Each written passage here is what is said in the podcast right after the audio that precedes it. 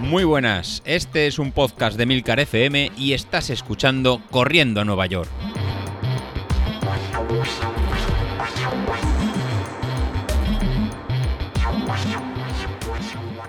Hola a todos, muy buenos días y bienvenidos de nuevo al podcast de los viernes, vuestro episodio favorito de la semana. Y antes que nada quería decir que, bueno, que me hacen gracia algunos comentarios que he leído ahí en el grupo de Telegram después del carrerón de David, de Isasi, diciendo, les que de ni, ni, ni, ni, Y me hace gracia porque en realidad en ese momento no estábamos compitiendo, joder, no teníamos ningún desafío ni pique, ahora casi casi somos colegas, David y yo. Y aún así ha hecho un carrerón, ¿eh? lo reconozco. Se la ha sacado y ha hecho una marca en el 1.45 para intentar decirme algo. Pero, pero bueno, pero fuera de competición. Así que no me doy por ofendido. Pero, pero, pero venga, si es lo que queréis, David, acepto el reto como decía Barney en cómo conocía a vuestra madre. Respecto a mi otro hermano, a Bilito, bueno, que decir que, que, no hayáis dicho estos días ahí en el grupo y tal, la verdad es que nos mandó ahí un vídeo súper lacrimógeno. De hecho, hoy en el canal habéis soltado algún speech motivador con todo el sentido del mundo, pero, pero a ver, es que esto no va de sentido común, esto es otra cosa. Es cierto que los tiempos en los que os movéis son muy exigentes, joder, si llevabas al puto Martin Fizz al lado, macho. Eh, por cierto, has dicho que, que, estaba, que alguien se te había ofrecido para hacerte liebre en casa Castellón, ¿no? No será Fitz, ¿no? Porque te veo capaz. Bueno, el caso es que llevabas a Martin Fitz al lado, macho. Seguro que será tu lugar, Bilito, amigo a Martin Fitz, que es campeón del mundo de maratón, que ha ganado todas las mayores que se le han puesto por delante en su grupo de edad. No sé, no sé. Yo una vez hice 5K a puta muerte, o sea, iba a tope, a todo lo que doy, y llevaba al lado a la cuarta clasificada femenina, por lo que sabía que ese no era mi lugar. Y efectivamente, o sea, me pegué una hostia contra el muro, me hundí poco después y se me hicieron larguísimos los dos kilómetros que faltaban. Ni, ni que decir tiene que la cuarta clasificada femenina al final llegó casi cuatro minutos por delante que yo, o sea, los últimos dos kilómetros me arrastré. Pero bueno, yo creo que físicamente llegaste hecho un toro, que controlabas todo, que si el fisio, que si la alimentación, pero la mente te jugó una mala pasada. Yo creo, y no porque te vinieras abajo en la carrera y dijeras, no, que no puedo, no sé qué tal, sino porque estabas tenso, macho. Llevabas tres meses eh, ahí hablándonos sobre, sobre la carrera, que si tiempos, que si street, que si el fisio, el pastizal que te has dejado por el camino y que si hubieras invertido en Bitcoin, como te dije, ahora podrías casi patrocinar tú la carrera. Pero, macho, es que has vivido para esta carrera, no te podías permitir fallar. Lo llevabas ahí dentro y cuando uno está tan nervioso, pues ya sabéis que ni duerme bien, ni tiene hambre y todo el cuerpo está en tensión. Por eso hay gente a la que le da un infarto en situaciones de estrés. Yo creo que te has puesto sin querer y sin darte cuenta mucha presión, tenías todo tu cuerpo ahí haciendo fuerza y al final los gemelos pues, pues han dicho que basta. En mi caso no se puede comparar con el tuyo, por supuesto, porque mis ritmos ya sabéis que son muy modestos. De hecho, yo siempre he entrenado pensando que un día quería llegar a rodar tranquilo, o sea, el ritmo este que hacemos en zona 2 o así, a pulsaciones controladas y tal, por debajo de 5 minutos, 5 minutos el kilómetro. O sea, ese ha sido siempre mi sueño.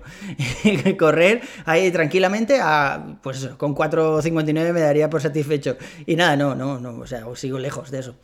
Pero bueno, el caso es que yo voy a las carreras para acabarlas a cero, con sabor metálico en la boca, que ya os lo he contado alguna vez. Pero si no, no pasa nada.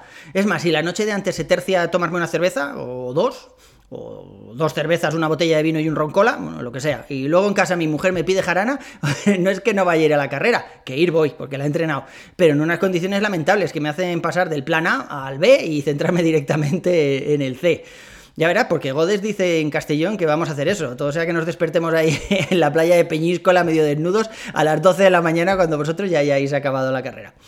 Pero bueno, ya te digo que aunque no nos podemos comparar ni de lejos, eh, yo ya me he pegado muchas hostias contra muros de todos los colores, eh, en todas las distancias. De hecho, diría que me he estampado en todas las carreras, fuera la distancia que fueran, que competí hasta que compré el Street.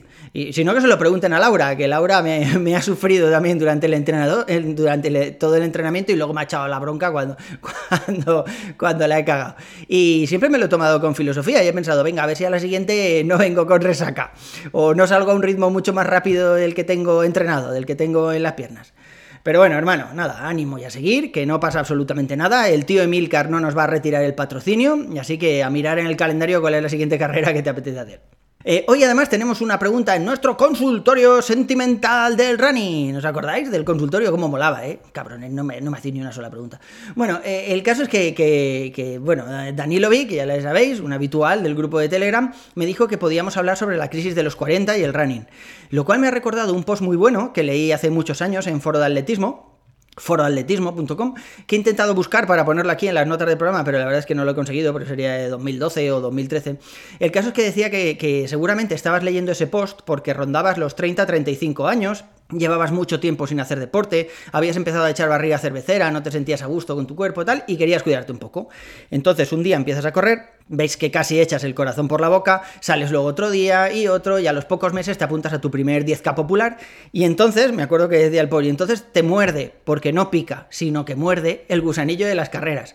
Y luego empiezas a entrenar más fuerte, que si series, cambios de ritmo, y ahí patapum, ahí te lesionas. Y ponía en el post, seguro. Y es verdad, o sea, todos hemos empezado por ahí. O sea, empiezas poco a poco, te vas viniendo arriba y al final, pues, pues te lesionas. Y yo, bueno, pues creo que, ah, eso, que a todos nos ha pasado lo mismo, que todos hemos empezado más o menos igual. bueno, sí que es verdad que tenemos algún compañero por ahí que, vamos, que es un fuera de serie que lleva toda la vida haciendo deporte, solo hay que verle las fotos, pero no es mi caso. Yo empecé a correr en 2012, ese post sí que lo he encontrado en Foro de Atletismo, os voy a poner en las notas del programa, ya que en el mismo podéis, pues eso, ver mis inicios a 8 minutos el kilómetro chaval, tengo ahí entrenamiento, o sea, todo bastante loco. Y como dicen los youtubers, el final te sorprenderá, porque en ese mismo hilo nos conocimos Laura y yo. Así que si os apetece, echadle, echadle, un vistazo porque está gracioso.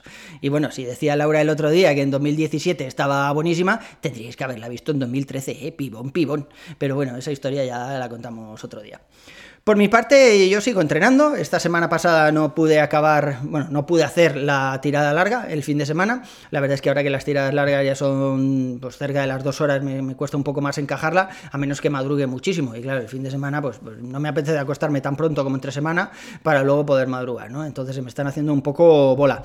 Pero es verdad que, que bueno, joder, que se acerca la maratón, que tenemos ahí, ¿cuántas son? ¿Ocho, nueve semanas? ¿Diez? Unas diez, once semanas de, de aquí a maratón de febrero, a maratón de Castellón y no me puedo descuidar. Así que este fin de semana la tengo que hacer sí o sí. Yo creo que el máximo que he hecho después de la 10K que corrimos han sido 12. O sea, 12, no sé, voy muy corto, muy corto de kilómetros y tengo que darle un apretón a ver, a ver cómo lo saco. El gimnasio bien, el gimnasio ya os dije que, Álvaro me había cambiado el planning, ahora estoy un poquito más de rato, no mucho más, porque al final es un ejercicio más y las tres series que hago de cada ejercicio pues me puede costar pues igual, no sé, 5 minutos, 7 aproximadamente, según el ejercicio que sea y si tengo que prepararme algo, pero bueno, la verdad es que el gimnasio sigue bien, voy motivado, eh, yo no me noto nada en las pocas básculas en las que voy por ahí encontrando para pesarme, pero, pero bueno, sí que es verdad que me noto mejor, me noto con menos y la verdad es que estoy, eh, estoy a gusto. No sé. Bueno, ya veremos, ya veremos. Yo lo más importante, lo que creo ahora que tengo que hacer sí o sí es empezar con las tiradas largas, me tengo que centrar porque si, si no, sin tiradas largas no voy a poder ir a maratón y ya os digo que voy a ir sí o sí. Bueno chicos, por mi parte eso es todo por hoy. Un saludo y nos vemos en la próxima. Hasta luego. Ah, por cierto, por cierto. Y hoy es mi cumple. 44 años como 44 soles. Estoy hecho un chaval, joder.